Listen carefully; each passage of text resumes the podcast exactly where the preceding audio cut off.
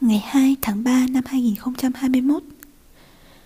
Chính phủ đã quyết định dỡ bỏ tình trạng khẩn cấp cho 6 khu vực, trong số 10 khu vực đã ban bố tình trạng khẩn cấp, sớm hơn thời gian đã định. 6 khu vực đó là Osaka, Kyoto, Hyogo, Aichi, Gifu, Fukuoka.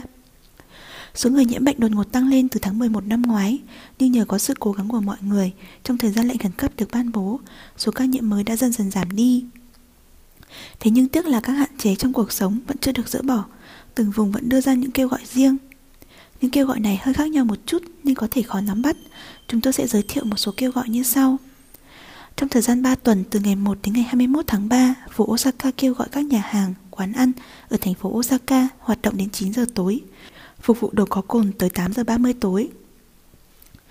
Ngoại trừ thành phố Kyoto trong vòng một tuần từ ngày 1 đến ngày 7 tháng 3, còn thành phố Kyoto thì trong vòng 2 tuần từ ngày 1 đến ngày 14 tháng 3, phủ Kyoto kêu gọi các nhà hàng, quán ăn hoạt động đến 9 giờ tối, phục vụ đồ có cồn từ 8 giờ tối. Trong vòng 2 tuần từ ngày 1 đến ngày 14 tháng 3, tỉnh Aichi kêu gọi các nhà hàng, quán ăn hoạt động đến trước 9 giờ tối. Trong vòng một tuần từ ngày 1 đến ngày 7 tháng 3, tỉnh Hyogo, tỉnh Fukuoka, tỉnh Gifu kêu gọi các nhà hàng, quán ăn hoạt động đến trước 9 giờ tối. Từ sau ngày 7 thì sẽ đưa ra quyết định mới tùy theo tình hình. Các nhà hàng, quán ăn ở đây không chỉ bao gồm các quán ăn mà bao gồm cả quán cà phê, bar, quán karaoke. Nếu muốn yêu cầu các nhà hàng, quán ăn làm như vậy, chính phủ sẽ đưa ra khoản tiền hỗ trợ rút ngắn thời gian hoạt động.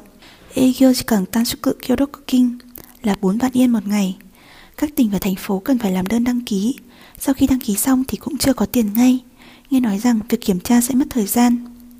Với những sự kiện tập trung đông người như các hoạt động thể thao, các buổi hòa nhạc thì sức chứa không quá 50%, số người tối đa được phép tham gia là 10.000 người.